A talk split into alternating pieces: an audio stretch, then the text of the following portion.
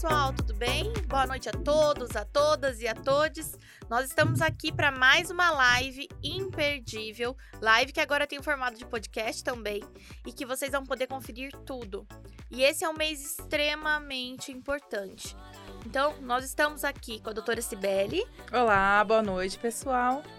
Para quem não se lembra, a doutora Sibeli é cardiologista, faz todos os exames cardiológicos necessários e é uma pessoa maravilhosa que só de você entrar na consulta você consegue se sentir curado. amiga, por favor, se controla, amiga. tá bom. Júlio. Boa noite a todas, todos e todes. Júlio, nosso ginecologista maravilhoso. Isso. Estamos aí. Né? Doutora Renata Sardinha. Boa noite, pessoal endocrinologista incrível, que faz Obrigada. hormonização e que consegue também falar. Ela é paulistana, eu tava comentando, gente, antes da live aqui, que paulistas têm a cabeça muito mais aberta, sem tabu, são muito mais dinâmicos, né? Então, ela aguenta todas as minhas bobagens, assim, sabe? Vale a pena. E a gente Ai, também claro tem uma convidada especial, né? Que é uma uhum. tetinha de milhões. Olhem aqui. Palmas pra Tetinha, convidada especial. Outubro Rosa. Que está aqui para é... ilustrar a nossa live, Outubro Rosa. Né, toda trabalhada no brilho, entendeu, gente? Fabricação própria, depois eu conto, tá? Acompanhem a live que vocês vão descobrir como isso aqui foi gerado. É, tá? queria até parabenizar a Letícia. Verdade. criatividade, né? de primeira. Muita olha... criatividade, Letícia.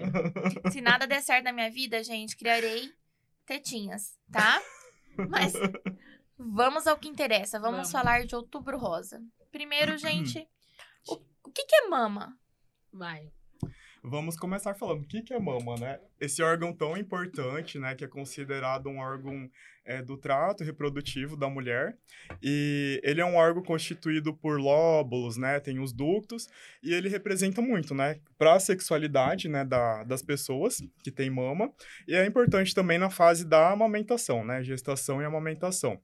Então, assim, a mama, ela tem um, um símbolo muito importante na vida da mulher. É, por exemplo, pacientes, é, quando vão gestar, elas vão, é, vão querer amamentar, então, assim, a gente tem toda essa representação, né, de conseguir nutrir o bebezinho, do desenvolvimento, e tem muito importante, é muito importante também nessa questão da, da sexualidade, né, tanto é que hoje a gente vai falar sobre Outubro Rosa, né, a, a, medicina evoluiu muito, né, a, os tratamentos, as cirurgias que se faziam antigamente eram mais agressivas, hoje procura cirurgias menos agressivas, né, e é, procurar fazer o enxerto, né? Reconstrução já ali no mesmo tempo. No então a mama uma... tem muita importância, um câncer né? de mama, né? no caso de um câncer de, de mama, né? Que a gente vai, vai abordar. E aqui está essa linda mama que Letícia trouxe. Tá vendo? Cibele, doutora Cibele, uhum. maravilhosa. Uhum. Eu fiz uma mama aqui, né? Que pode ser de uhum. pessoas, de mulheres, de mulheres trans, né? Tentei representar aqui, gente. Mas a gente tava conversando.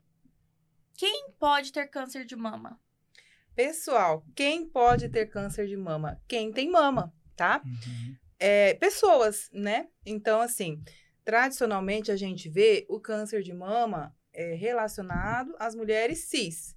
Mas se a pessoa tem mama, ela pode ter câncer, inclusive homens, né? E pessoas transgênero também. Exatamente. A gente tem até, assim, pelo INCA, né, que é o Instituto Nacional do Câncer, a última revisão que nós olhamos ano passado foi mais de 64 mil diagnósticos de câncer de mama, né, no público feminino. Lembrando que o homem também pode ter, né, em torno de 1%, e ele acomete em torno de 29% da, da, das mulheres, da população. Então, assim, é muito importante esse rastreio, essa campanha que a gente está trazendo para alertar, né? Gente, então vocês imaginem, uhum. de cada 10 mulheres três terão câncer de mama. É muita é, gente. É, muito, é, muita gente. Muita gente. E o Júlio estava falando aqui, doutora Renata, sobre a questão da, da importância do simbolismo para a mulher cis da, da mama, principalmente em relação à sexualidade, à feminilidade. No caso da mulher trans, isso também é verdadeiro? Com certeza. Com uhum. certeza. É uma mulher não como qualquer outra, né?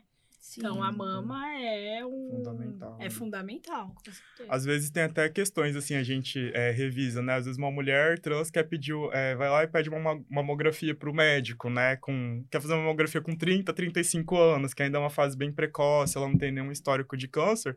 E às vezes isso é uma forma dela manifestar o, o gênero, a feminilidade, a feminilidade né? dela. Então, assim, esse médico ali na consulta que não tá preparado para lidar com esse público, às vezes ele fala, não, você não vai fazer. E às vezes ela quer fazer para manifestar nessa essa feminilidade. Então tem que ser tudo conversado, examinado, orientado, individualizado, né? Uhum. É, doutor Júlio, eu queria que você agora é, explicasse para o pessoal de uhum. casa as indicações de fazer mamografia, uhum. idades tal, que acho que o uhum. pessoal tem muita dúvida, né? Sim, uhum. sim. A questão da mamografia, hoje ele é um exame que é preconizado pelo Colégio Brasileiro de Radiologia, pela FEBRASGO, que é a Federação de Ginecologia e Obstetrícia, a partir dos 40 anos, né?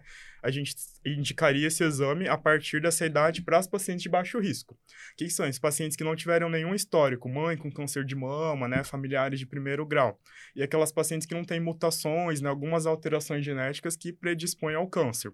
É, antes disso, é orientado fazer o exame clínico anual, né? A paciente vai no seu médico, faz o exame e também pode ser solicitado ultrassom, é, ultrassom de mamas. A mamografia obrigatoriamente a partir dos 40, que a gente é, faria. E o ultrassom de mama teria uma, uma idade para fazer ou não? Ultrassom de mamas, para grupo de riscos, poderia pedir a partir dos 30, 35 Entendi. anos também, fazer um exame anual. É, se o médico diagnosticar alguma alteração no exame, também o paciente tiver algum histórico de alto risco, pode ser indicado indicado também o, o, ultrassom. Entendi. Hein, doutor Júlio? Ah, uhum. desculpa, pode falar. O que, que eu ia te perguntar é o seguinte: e como que uma pessoa que tem mama, uhum. né? Como que ela desconfia? Ai, é, tá na hora de ir procurar, uhum. eu tenho um uhum. pouco de disforia. O que, que eu faço? Como que vai ser essa, assim, essa iniciativa de ir uhum. buscar e fazer uma avaliação? O, a gente tem sinais, né, assim, precoces que o próprio paciente, o paciente pode observar, né? É nodulação, às vezes sente um carocinho, um nódulo, tá um pouco diferente. É o aspecto da pele, a gente tem aquele aspecto da pele em casca de laranja, né? Tem até um, um tumor relacionado a essa alteração bem característica. O paciente viu uma alteração de coloração, um nódulo, ou sentiu uma dor diferente, né? E outra coisa, a gente tem que lembrar da, das descargas, né, papilares que pode ah, ter. Sim é, cor de sangue, é, cor de água de rocha. Então, assim, viu alguma dessas alterações, ela já pode procurar o um médico para estar tá, uhum. é, procurando uma conduta, né? No uns caso, exames. assim, descargas papilares, uhum. para o público entender, é, seria uhum. saída de secreção da mama. Isso, você apertou ali o bico do peito, viu que saiu alguma coisa, ou espontaneamente, né? Às vezes de um uhum. lado, do outro, né? Sujou né? a blusa, o sutiã, Sujou, né? já, já iria pro, procurar essa, essa ajuda. Né? Isso. Né? Gente, uhum. legal. E é importante a gente fazer uhum. o cuidado profilático. Então, assim, uhum. é, não é porque nunca teve relação sexual que não pode ter câncer de mama. É, não, não, é porque tem, porque você é cis ou porque você é trans que você não pode ter câncer de mama. Principalmente quando tem o um histórico na família. Então, uhum. você é uma mulher trans, mas você tem um histórico de mãe ou mulheres cis na família que tiveram câncer de mama, você tem um risco. Uhum. E o uhum. ultrassom é um exame que não é agressivo, que uhum. não tem uhum. radiação, que é bem disponível baixo e que, de baixo custo Isso, e que é importante. Então, na rotina, a gente Uh, sabe que as mamas que têm mais glândula, né, uhum. né, elas é, são vistas melhor com ultrassom, é isso, doutor? É, melhor a questão, mamas mais densas, né, elas são ruins para ver na mamografia, né, realmente essa, essa densidade, muita glândula, né, no tecido mamário, muito tecido, acaba atrapalhando a qualidade da mamografia. Então, a gente pode solicitar ultrassom, até a ressonância em alguns casos, quando houver indicação tomossíntese também, que são outros exames mais, mais específicos. E outra uhum. questão interessante é a prótese, né, silicone, a gente ah, tem, tem um, uma redução na acurácia da mamografia em 30%. Vixe, então tem até uma técnica especial. Todo mundo né? que tem silicone aí, galera, presta atenção. É, tem 30% menos chance de no exame no ver um câncer de na mama. mamografia. mamografia. Aí a gente tem que é, fazer o ultrassom. A gente estava até conversando anteriormente, existem manobras, né, que, o, que é importante a paciente fazer a mamografia em centros grandes, né, especializados. A manobra de Elklund, que o, o, no mamógrafo ele vai afastar a prótese. Né? Mas isso vai depender muito se a prótese está atrás do músculo, na frente, né? Para tentar pegar a maior, é, a maior quantidade possível de tecido mamário, né? Então, assim, é uma mamografia diferente, né? Já Sim. tem essa e em relação uhum. aos fatores de risco, doutora Sibeli, uhum. existem fatores de risco que, inclusive, coincidem com os fatores de risco de quem tem doença cardiovascular, né? Quem uhum. tem mais uhum. chance de ter câncer de mama. Quais são os fatores de risco? Certo. Então, em relação aos fatores de risco, é, pensando em câncer de mama, existem os fatores de risco modificáveis e os não modificáveis, né?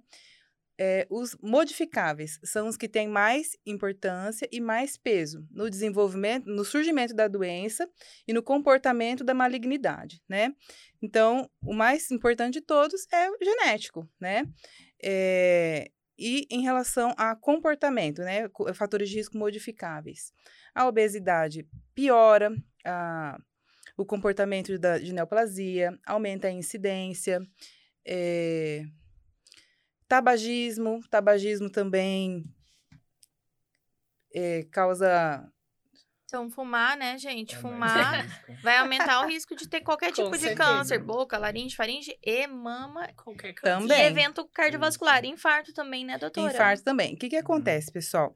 Tabagismo, obesidade, etilismo, hábitos é, de alimentação ruins causam uma modificação na produção de alguns hormônios, né? E de também algumas substâncias que são pró-carcinogênicas, né?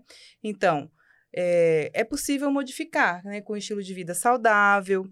Se você fuma, né? É, parar de fumar, procurar diminuir pelo menos a carga tabágica, né? Etilismo também, importante cessar o etilismo.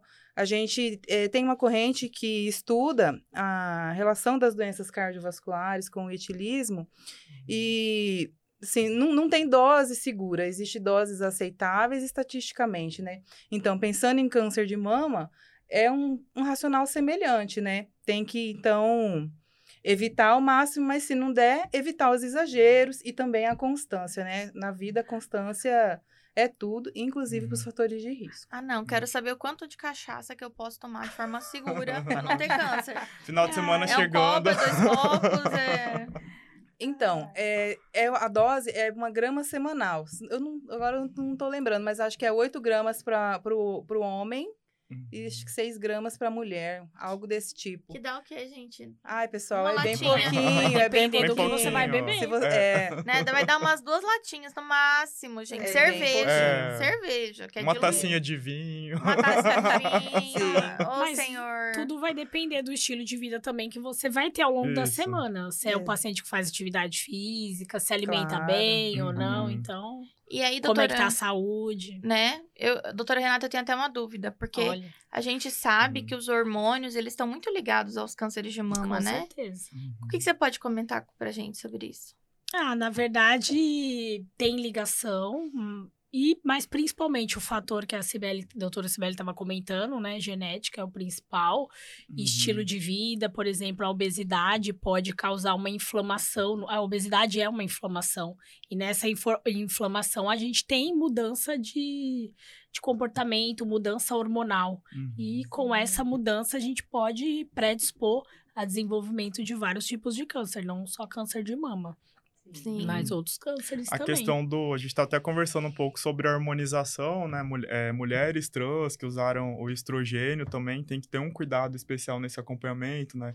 Acho que em torno de 5 a 10 anos, mais ou menos, tem que fazer uma, um rastreio de mama, né? Depois Sempre. de fazer harmonização. Então, é importante. Esse público tem que ter um atendimento diferenciado, assim, né? É, geralmente a gente faz o acompanhamento super, uhum. assim, acirrado uhum. para permitir que o paciente não, não corra nenhum risco. Uhum. E antes de iniciar qualquer é, tratamento com hormônio, a gente vai buscar a história desse paciente, uhum. questão familiar e, e examinar o paciente com uhum. exames, né? Sim. Pra gente garantir que tá tudo que bem. tá tudo bem. E fazer Gente, um acompanhamento. Então, olha, os hormônios, né? Quando a gente, a mulher trans, ela usa os hormônios femininos para feminilizar, Uhum. é, ela também pode nutrir alguns tipos de tumores. Então, é, isso pode acontecer, inclusive, com mulher que toma anticoncepcional e, Sim. né, Uhum. mulher cis toma anticoncepcional. Uhum. Mas a doutora Renata, ela tem todo esse cuidado do exame periódico, e o doutor Júlio também, para que a Uhum. gente observe, até porque o câncer de mama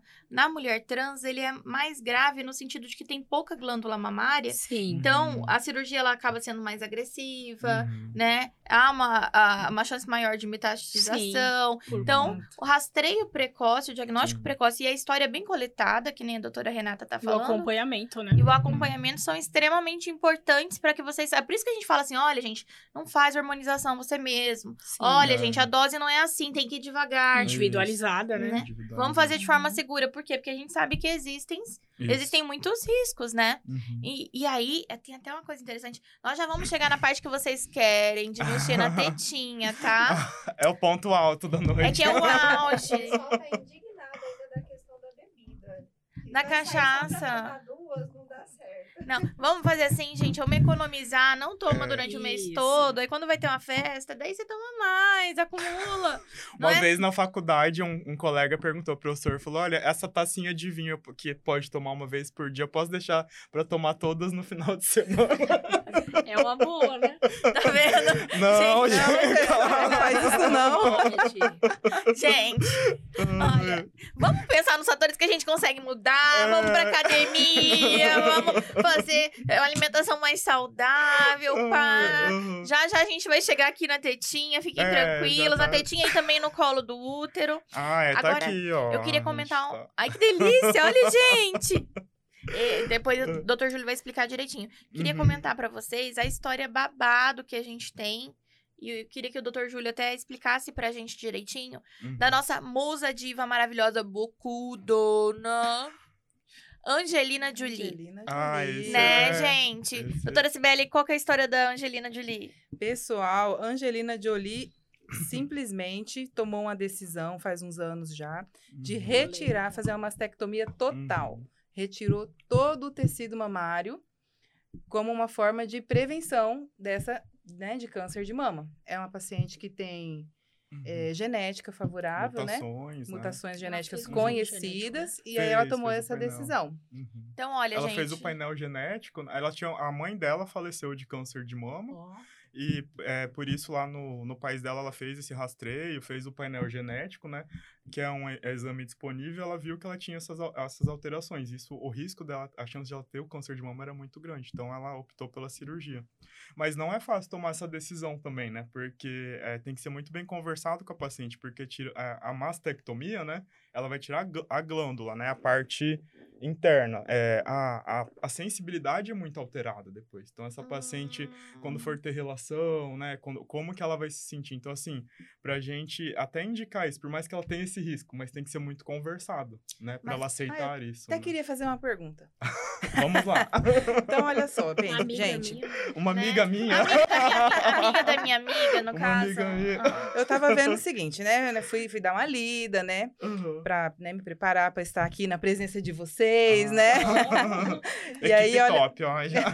Milhões, equipe de milhões, gente. E aí eu vi o seguinte, que o câncer de mama, né? Ele é relacionado, o que causa a piora, né? O surgimento, piora, prognóstico, tudo isso é relacionado ao tempo de exposição aos Uhum. hormônios feminilizantes. Uhum. Feminilizantes, né? Isso. Então, assim, menina que menstruou muito cedo. E Uhum. pessoas que tiveram a menopausa muito tarde, que- Uhum. ou que usaram anticoncepcional é, hormonal durante muitas décadas, né? Mais de Uhum. 10 anos. Uhum. Então, o que faz a pessoa é, aumentar o risco é a exposição ao hormônio feminilizante. No Uhum. caso aí da Angelina Jolie, Uhum. né? Vamos supor, eu. Eu descobri, eu tenho essa história familiar, descobri que eu tenho essa genética, aí tomei essa difícil decisão de fazer a mastectomia, retirar Uhum. totalmente minha- minhas glândulas mamárias. O ovário, Uhum. teria que fazer também a oforectomia? Eu teria que tirar esse ovário? Porque Uhum. aí, o que, que acontece? Eu ia, ainda ia ficar exposta aos estrogênios, né? Uhum. No, no, caso né, sim, da, da, mulher cis, né? Isso. E aí, é, no caso do resíduo, de glândula, uhum. outras coisas. E do homem trans, viu, gente? Não é porque você tirou a mama, uhum. né? Que você tá é. sem a peitiola que você não, você não tirou o útero.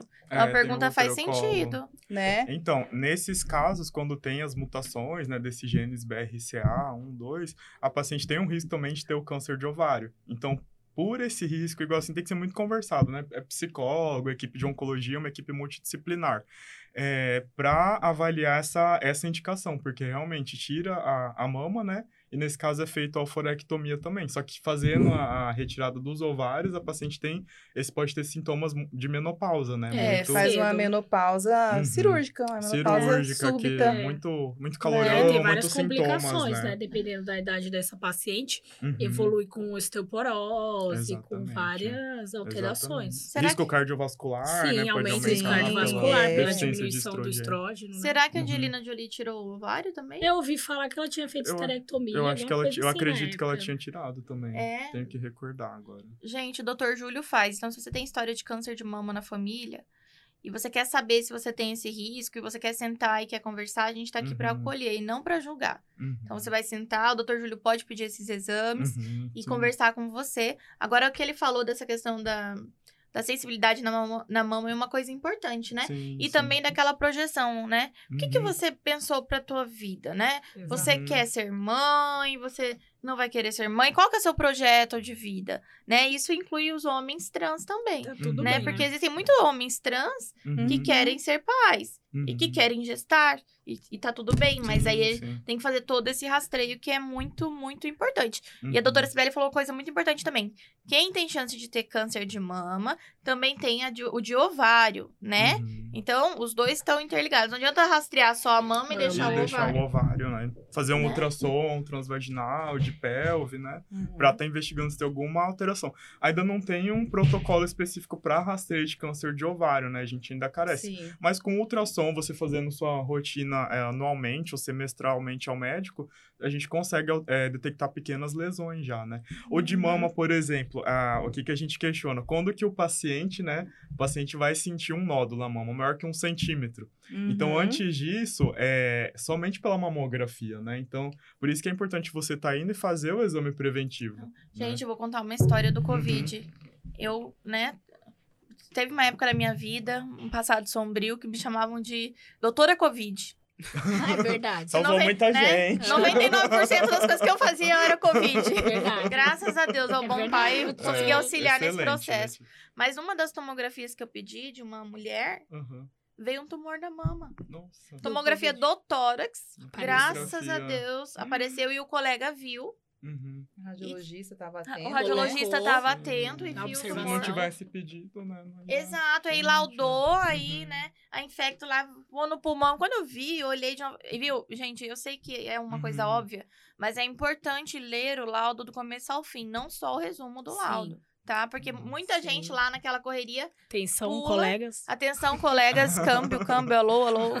É, leiam do começo ao fim. E é aquela coisa assim, é. não sabe o que é, encaminha pro, pro especialista. Exatamente. Entendeu? Porque a gente não pode impedir que o paciente procure ajuda, né? Uhum. Essa paciente, graças a Deus, e eu acho que ela era inclusive uma mãe de uma médica ou de uma aluna de medicina uhum. que estava distante, sabe? Nossa. E graças a Deus ela foi, ela fez o rastreio, tratou e uhum. tá detectou bem. no começo, porque ela não sentia, porque é o que o doutor Júlio tá falando. Uhum. O que, que é um centímetro? É isso aqui, né? É muito, muito pequeno, Gente, né? um Você centímetro é uma, é uma, pedra... E assim, falando um centímetro, é tem, a gente tem vários tipos de mama, né? Tem sim, mamas mais sim. densas, menores. Às vezes nem um centímetro a gente palpa, né? Pela literatura, um centímetro Então quer dizer que palpável. no exame da mama, se eu for no banheiro, fizer um uhum. toque, eu só vou sentir o nó nódulo se uhum. ele for de um centímetro para cima? É, é maior que um centímetro. Maior que um Antes centímetro. de um centímetro, só na mamografia, nos métodos de imagem, né? Por isso que é importante uhum. fazer até porque esse tempo que ele leva para crescer até um centímetro, né? Então, no exame você pega lesões menores e que propiciam um tratamento, uma conduta bem melhor, né? Bem mais Sim. favorável. E os tenho uma dúvida, doutor. Uhum. Né? Os cânceres, pessoal, têm um comportamento mais agressivo. Então, se você foi uhum. no seu ginecologista há seis meses atrás, fez todo o exame uhum. da mama e do útero, e depois você uhum. percebeu agora que tem alguma coisa errada, é possível sim que exista um uhum. exame normal e que três meses depois exista um sim. tumor. Alterado, né? Alterado, então, assim, um tumor grande, Tem lesões né? que evoluem muito rápido, né? Como que é a, a patologia, assim, do câncer? Como que ele surge, né? A, a mama, ela é constituída de ductos, né? Tem vários ductos. Então, geralmente, é, esses ductos, esses caninhos, têm um epitélio que reveste, né? Então, começa a aumentar ali dentro, proliferar. Então, ele vai crescendo, crescendo até de, é, detectar lesões maiores. Então, assim, quando ele está muito pequenininho, a gente realmente pega mais no, nos exames, né? Então, favorece muito o tratamento hoje. Eu queria saber, Uhum. assim, a indicação de. Uma vez eu vi que a ressonância de mama seria, Uhum. é o melhor exame para detectar Uhum. câncer de mama. Eu queria que você Uhum. falasse um pouquinho sobre. A indicação. É, assim, Uhum. porque talvez a gente, as Uhum. mulheres fazem mamografia e nem Uhum. todo mundo faz ressonância, Uhum. não sei. A ressonância hoje, ela não entra num programa de rastreio universal, né? Ah, a gente vai fazer ressonância em todas as mulheres. Porque é um exame, é, tem um custo maior e a gente consegue é, rastrear lesões com a mamografia e com o ultrassom. Mas a ressonância, ela é importante é, no grupo, às vezes, de pacientes que tiveram um familiar, né, de primeiro grau com câncer, e a gente fica com alguma é, dúvida ali no ultrassom, ou deu é, um BIRADS 3, né, al- Na algo para uma, mamografia na, na mamografia no ultrassom, para elucidação diagnóstica, né, e o ginecologista, o mastologista tá acompanhando com a ressonância, né, que é, que é esse exame mais específico. Muitas vezes a gente tem uma classificação no ultrassom, né, que dá uma suspeita mais grave, a gente faz ressonância, reclassifica. O paciente vê que é um conglomerado de cistos, que é algo tendendo a, a benignidade, não a malignidade. E na mamografia Uhum. identificaria um nódulo menor de um centímetro? Na mamografia, a gente é, avaliaria pequenas lesões já menor que Tá. um centímetro. Se que- bem indicada, bem porque indicado. em mulheres mais jovens, que a mama tá É. mais dura, gente, quer dizer que tem mais glândula. Mais glândula. Então, né? pode ser que, ah, eu fiz a mamografia e não viu nada, às vezes o ultrassom vai ser melhor pra ver Exatamente. alguma é. coisa. E o oposto é verdadeiro, uma paciente mais idosa, às vezes Uhum. ficar fazendo ultrassom e não É. fazer uma mamografia pode Não vai ver, né? vai Pequenas ver. calcificações Não vai ali, ver, lesões. não. Eu falo, a mamografia é um exame antigo, mas que a gente não pode abandonar ainda, né? É muito comum os pacientes chegam no consultório e falam, não, doutor, mas tem que fazer esse que aperta o peito, essa mamografia. Hoje tem a digital, que é um pouquinho menos desconfortável. Eu falo, a gente não pode abandonar, né? Tem que fazer Uhum. os dois é, a partir dessa idade, né? Antes é mais só, somente ultrassom, é porque uma complementa a outra. Então não tem como a gente abandonar ainda a mamografia, né? É um exame Uhum. muito importante, né? Hoje, eu vim, hoje eu vim só pra perguntar. Gente, E Não. qual a diferença dessa, Uhum. das mamografias aí que você tá falando? Da convencional, né? Da, É, da- Tem os, os mamógrafos mais antigos, né? Que eles são mais arcaicos, assim, a, a paciente sente mais desconforto. A digital, especificamente, ela, a- ela projeta imagens melhores, tem sim. uma... É me- menos desconfortável, mais rápido, né? Hoje tem a tomossíntese também, que seria como se fosse uma tomografia, Sim. que ela tem uma acurácia melhor, né? Ainda é, tem, vai ter vários estudos sobre ela, mas ela é um exame que pode ser indicado também. E gera menos desconforto, porque o que as pacientes queixam é, é ter que pressionar a mama, né? Uhum. Por conta da incidência bem que é feita. cômodo, né? Desconfortável. Você Eu vou fizer? contar. Não, nunca fiz. Eu Já fiz ultrassom. Mamas densas. Né? Ultrassom. gente, aqui são mulheres de peito. A gente só fez ultrassom. Mamas densas. Vou contar um outro caso que aconteceu na minha residência. Uhum. Porque que, que a maioria, né? Nós aqui da Rede Libertar, nós queremos quebrar os tabus. Então, a primeira coisa, pessoal, detectar o quanto antes, através dos exames, é muito melhor do que esperar ter esses sinais floridos, que é o que todo mundo fica divulgando nas campanhas. Uhum. Que a gente tem que prestar atenção, mas que a gente fazer os exames para prevenção é muito melhor do que esperar isso acontecer. E eh, quando a gente fala, to- todo mundo fala assim, ai, não, é, é outubro rosa, eu sei tudo. Porque sempre Uhum. falam assim, ó, é, quando uma mama fica maior que a outra, ou quando uma mama fica com a pele parecendo que tá cheia de celulite, que o pessoal chama de casca Uhum. de laranja só de um lado, ou fica vermelha, ou quando do nada começa a sair secreção do peito, que não parece leite, que parece uma aguinha, ou que sai um pouco de sangue, ou quando eu sinto um caroço. É, é isso. Então agora eu vou contar pra vocês uma história verdadeira que eu vivi lá no Uhum. meu ambulatório.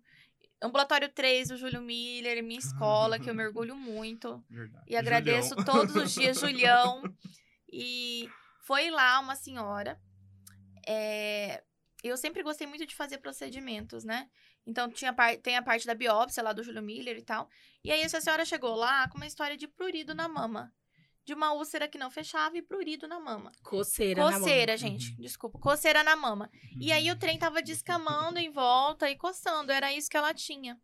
E aí a professora falou assim: Letícia, faz uma biópsia aí da pele e tal. Vamos ver se não é algum fungo diferente, alguma infecção diferente, né? E aí, gente, quando eu fui fazer a biópsia, que eu toquei em cima da Uhum. lesão, eu já senti pétreo embaixo, parecendo pedra Uhum. embaixo, gente, que é uma coisa Uhum. que isso gera muito tumor pra gente. Uhum. Aí eu aproveitei que eu já tava ali, tirei um pedacinho da pele, mas também Uhum. tirei um pedacinho da pedra, digamos assim, do tumor. Uhum. E aí veio câncer. Então eu biopsiei um câncer de mama no ambulatório, porque Uhum. acharam que era aqueles fungos, que como é que chama? Pano branco, ou então aqueles fungos, como é que Uhum. eles chamam? Co- Quando tem. É, com um jeito mais é, Uhum. simples de falar, quando eles têm a borda elevada. Micose. É, é, tipo Coceira, micose, pano pessoal. branco, Pano aham. branco, coceira. Ela foi Uhum. por causa disso. E ela tava com isso há quase um ano. E não devia estar fazendo os exames de rastreio também? Não, pode não, ser não devia estar fazendo ou outra- Ou é. é, é aquela coisa, o crescimento é rápido. rápido, e né? assim. E quando a gente foi dar a notícia pra ela, né? Uhum. Que ela voltou achando que era um fungo, tava tomando remédio de fungo. E aí foi Nossa. dar a notícia pra ela, já tava uma coisa muito avançada. Uhum. Porque pra eu conseguir palpar a massa Uhum. ali, Sim. devia ter uns 10 centímetros pelo muito menos, grande, sabe? né? Então faltou, né, que fizesse esses exames de mamografia, nós já vamos responder. Mas também faltou, sabe o que, gente? A sensibilidade dos profissionais pra palpar a ferida, Pra colocar o dedo ali Ah, dentro, é pra verdade. olhar, pra palpar a mama, Uhum. pra comparar. Não é porque você não é ginecologista que você não pode fazer diagnóstico. Você é médico, você é enfermeiro. Exatamente. Você Uhum. pode e deve. A- a- o exame clínico, o exame físico é muito importante. E não é só Uhum. inspeção, não é só olhar. Uhum. É apertar, é palpar, Palpar, mesmo, de uhum. verdade. E assim, eu, eu até tenho essa paciente hoje, né? No Instagram, a filha dela, eu acho que ela já até faleceu, assim. E foi uma história que me marcou muito, sabe? Porque ela teve que chegar até ali, demorar mais de um ano para ter diagnóstico de uma doença que acomete 3 de cada 10 mulheres, Sim. né? Por isso que a gente tem que falar sobre isso. Exato. Tem Ah. pergunta, gente? Vamos lá. Uhum. Perguntaram aqui, mulheres com histórico na família precisam iniciar seus exames periódicos a partir de qual idade? É, com relação ao, ao ultrassom, aos exames de rastreio da mama, né? Se tiver ah, um alto risco, a gente pede pelo menos 10 anos antes, né, que, a, que o familiar de primeiro grau descobriu, né? Hoje tem protocolos, dependendo do... Então, por exemplo, minha mãe descobriu câncer de mama com 30 anos. Com qual idade que eu tenho que começar a procurar fazer ultrassom da minha mama? Se minha mãe tinha em 30 média, anos. assim, pelo menos 10 anos antes, 20 anos, né? Seria. Então, eu com 20 anos eu já tenho que começar a fazer esses ultrassons com que pelo frequência? menos anualmente. Pelo né? menos uma vez por ano. É, a gente depende. Hoje tem no vários. máximo com assim, 20 anos, gente. No 20 máximo. anos, Pode é. ser antes disso também. Claro, ultrassom às vezes a gente usa é, para diagnóstico de outras lesões benignas também. É, o que que eu falo? Às vezes tem lesões de alto risco que a gente depende do tipo de câncer que sua mãe teve, né? É, Tem Uhum. vários tipos hoje, né?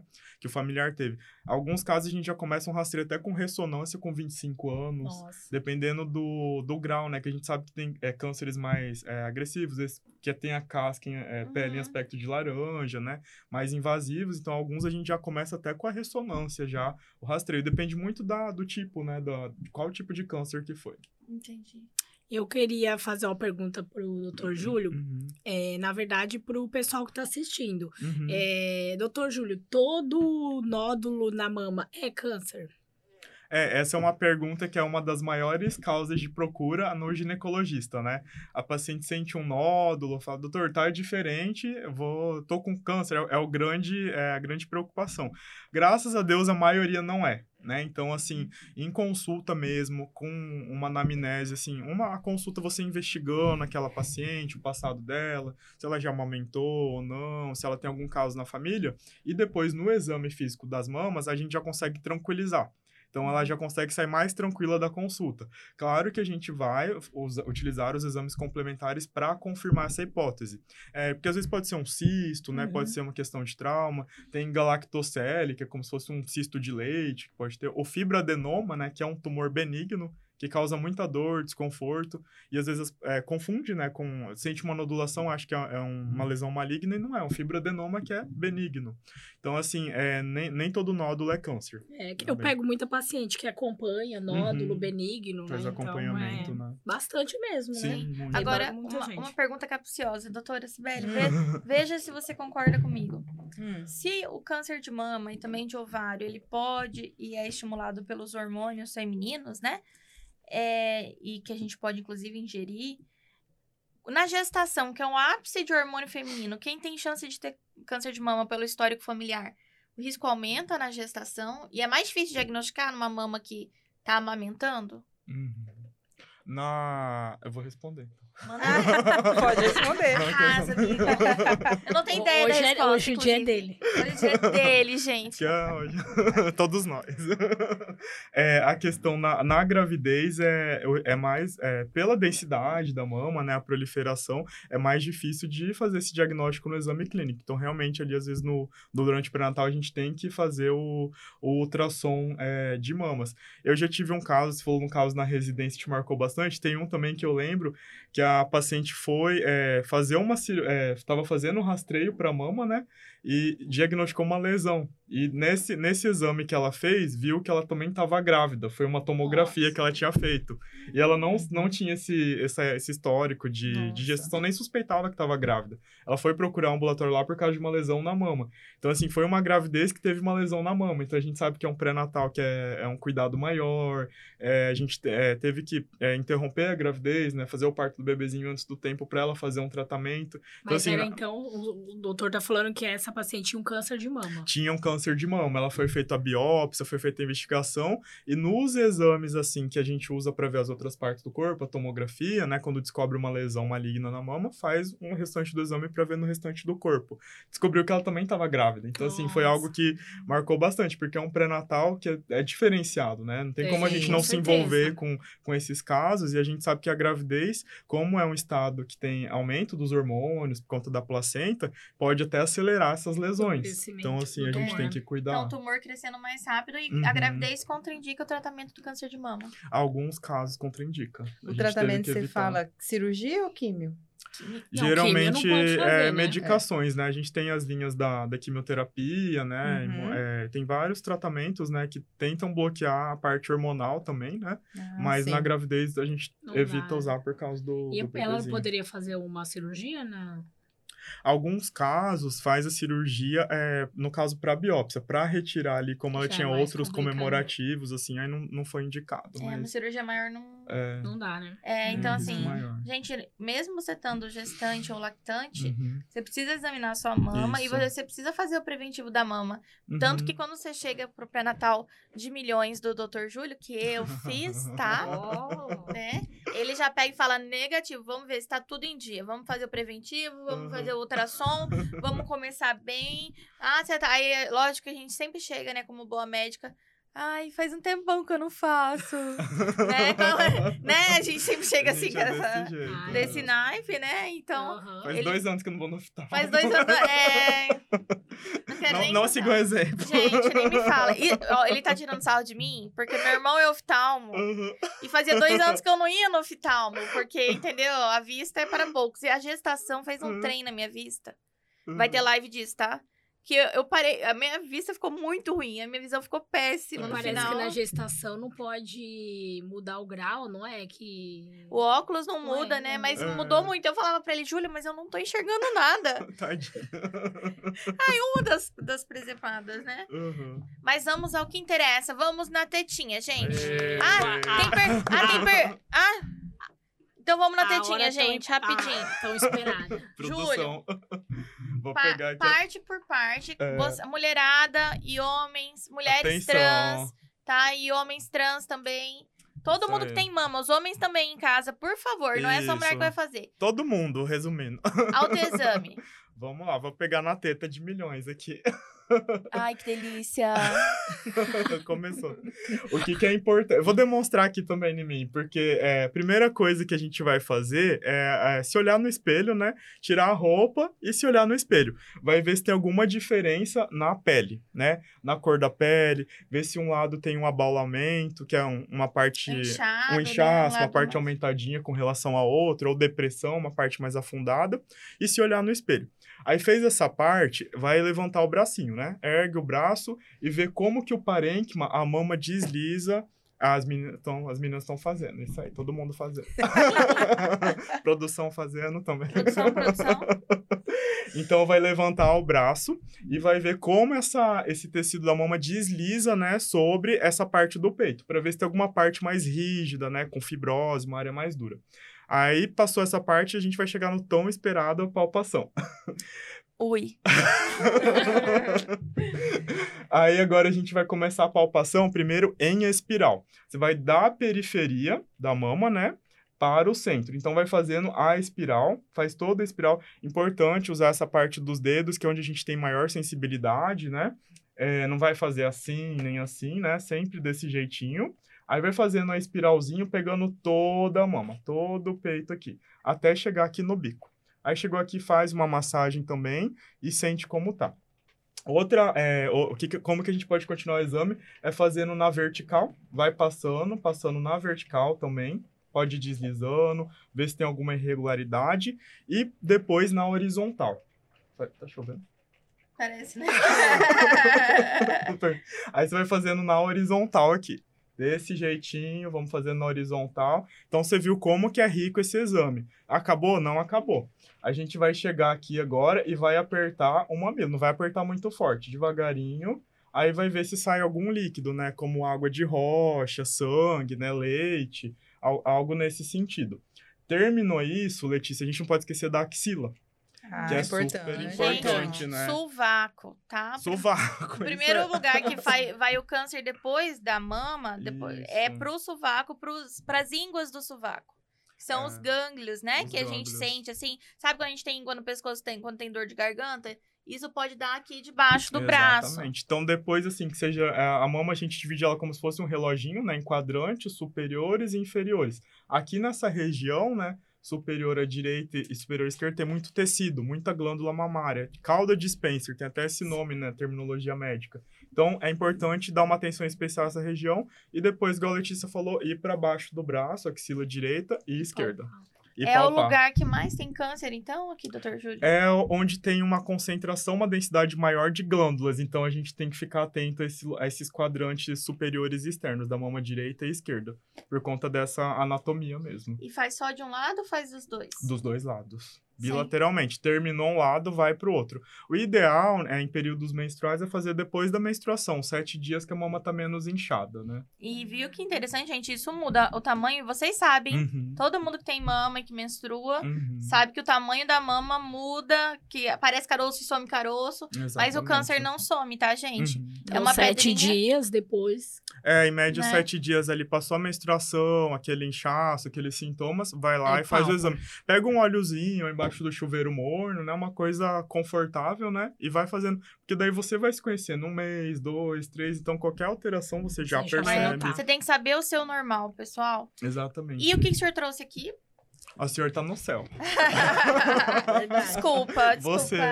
Ó, gente, vou mostrar aqui para vocês. Esse é um protótipo do colo do útero, do útero, ó.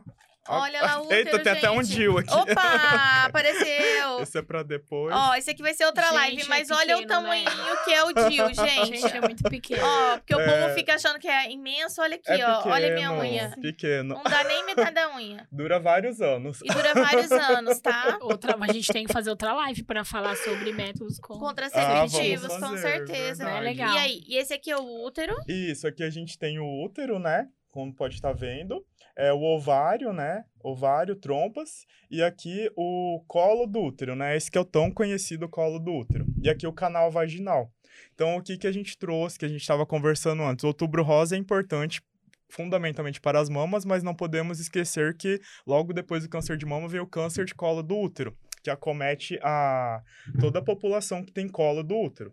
Então, assim, a gente tem que fazer o, o exame do preventivo a princípio, vou mostrar para vocês brevemente. A gente usa o espéculo, né? Que a gente não tá com espéculo hoje. É, vou trazer é, na próxima. Mas é esse trem de plástico que tá aqui. Espéculo é uma borrachinha, é um dispositivo de plástico que a gente vai introduzir aqui tipo no canal vaginal. de pato, gente. Isso, e visualizar Bico, o colo né, do pato. útero. É, um bico. Acho que é um bico de pato. Bico de pato. Aí com a pazinha você vai fazer a coleta do materialzinho, né? Aqui Doutor pra Júlio, vocês. qual o nome desse exame pro pessoal de casa saber? Esse é conhecido como Papa Nicolau, é, colpocitologia, CCO, né? Isso. Esse que é o preventivo. E depois a gente usa essa escovinha aqui, né? Às vezes ela pode fazer uma cosquinha quando você vai colher também. E, gente, sempre importante. Gente, Júlio tem a mão super leve, porque ele já É. esteve no meu útero. Já conheci. É, é conheceu importante. Ele te conhece profundamente. Ele me conhece profundamente. Tem câmera, ele ainda filmou e gravou e tirou foto. Pô, do Ah, é verdade, tem o Porque ele tem câmera. Então, gente, enquanto o Dr. Júlio tá coletando de você no consultório, você tá enxergando o seu colo do útero. Você se Ah, vê. sim. Como ele é, você consegue se ver. Olha Doutor que Júlio, empoderamento, tem, É né? muito tem agenda aberta para? Olha, vamos falar com a Éder. Éder tá vendo a live, já É. vamos agendar. Aí Mãos, coletou, doutor acabou. Júlio Mãos E a Fada? gente, é, fe- Exatamente. pra fazer essa coleta, o que eu acho importante, às vezes tem um público que usou testosterona, né, que fez uso da, do hormônio e tem a vagina muito ressecada, pequenininha, né, então a gente tem que usar um lubrificante, usar um espéculo, aquele aparelhinho pequenininho. Às vezes a gente até usa um estrogênio, é, um hidratante, é, uma semaninha de colher o preventivo para trazer mais conforto para essa população, né, pro homem trans, por exemplo. Então a gente tem que ter todo esse Uhum. cuidado, né? Aí tirou é, esse materialzinho, essas células a gente põe num frasquinho e manda pro laboratório onde vai ser feita a leitura pelo médico patologista. E dá pra ver se tem câncer aí? Dá pra ver, com certeza. No, no próprio exame, né, ao- no olhar a gente pode, tem algum, algumas câmeras que ampliam, mas o próprio ginecologista olhando, a gente pode ver se tem alguma verruguinha, alguma ferida, sangramento, né? Mas o CCCO não serve pra ver câncer do ovário, serve? ele serve para ver essa parte aqui, do colo do útero, essa parte mais externa. Do ovário, o que, que a gente poderia, é, o que, que a gente solicita um ultrassom transvaginal, em alguns casos uma ressonância de pelve também. E alguns marcadores, que são exames de sangue, né? Que a Sim. gente pede para ver se tem alguma alteração nesses órgãos também. E qual a idade está indicada a fazer o Papa Nicolau pro pessoal Ah, de casa? o Papa Nicolau, pelo Ministério da Saúde, eles recomendam a partir dos 25. Mas assim, a paciente começou a ter relação, a gente já colhe. E muitas vezes é, é, tem algum corrimento, alguma outra queixa, então a gente já faz essa avaliação, faz o tratamento e já pode realizar a coleta também. Ó, estão falando aqui, já quero a live sobre DIL. Tenho bastante é, medo e dúvidas. Ah, Olha, vamos marcar. Já estão pedindo live. Vale a pena, a gente vai organizar a live sobre DIL, tá? Agenda da Letícia é muito cheia. Não, vai ser excelente, gente, né? Não, é muito imagina. legal o assunto. Mas é super aí a gente legal. vai falar sobre de hormonal, não hormonal. Ah, bacana. a Isso já tá marcado. indicado, tipos de não tá. Vocês Legal. pediram, vai ter. É. Não, e eu, vou, eu quero uma assunto. live também sobre infarto, tá? Ah, E todo mundo tem medo de infarto, e a doutora Sibeli tem muito pra explicar pra gente. Então, Verdade. tá marcado aqui também. Então tá marcado. Vamos só marcar, combinar o dia. Isso aí, Tá, vamos. fechado. Gente, o tempo tá acabando. Hum. Foi um prazer muito rápido. imenso. Foi rápido. É muito rápido, né? Porque é muito gostoso conversar com vocês. Infelizmente, às vezes a gente não tem esse tempo pra falar com vocês no consultório, Uhum. né? Pra fazer educação em saúde, pra fazer prevenção. E a prevenção é, é a medicina mais tecnológica que existe.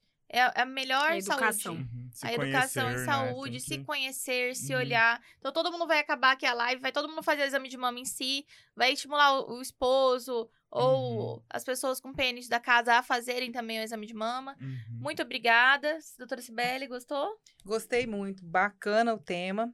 E eu agradeço muito aí a audiência. Doutora Renata, gostou? Adorei, agradeço aí, doutor Júlio, pelo tempinho com a gente, né? E pelas explicações, né? É, não é? Até eu, obrigado. eu esclareceu bastante coisa, né? Porque a gente é obrigado. médico, a gente sabe tudo. Com Claro. certeza. Aí pro pessoal de casa que tá assistindo, acho que foi fundamental essas explicações. Bacana, te espero lá no consultório. Doutor Júlio, gostou? Obrigado, muito bom estar acompanhado desse time fantástico. É, e muito agradável essa conversa pra gente passar essas informações tão importantes, né, pra vocês e dessa forma, descontraída, explicando, igual a doutora Letícia falou, com calma, orientando e ficamos aí disponível pra próxima live. E se Ê. toquem. Se toquem, mulherada! Um beijo! Tchau. Tchau.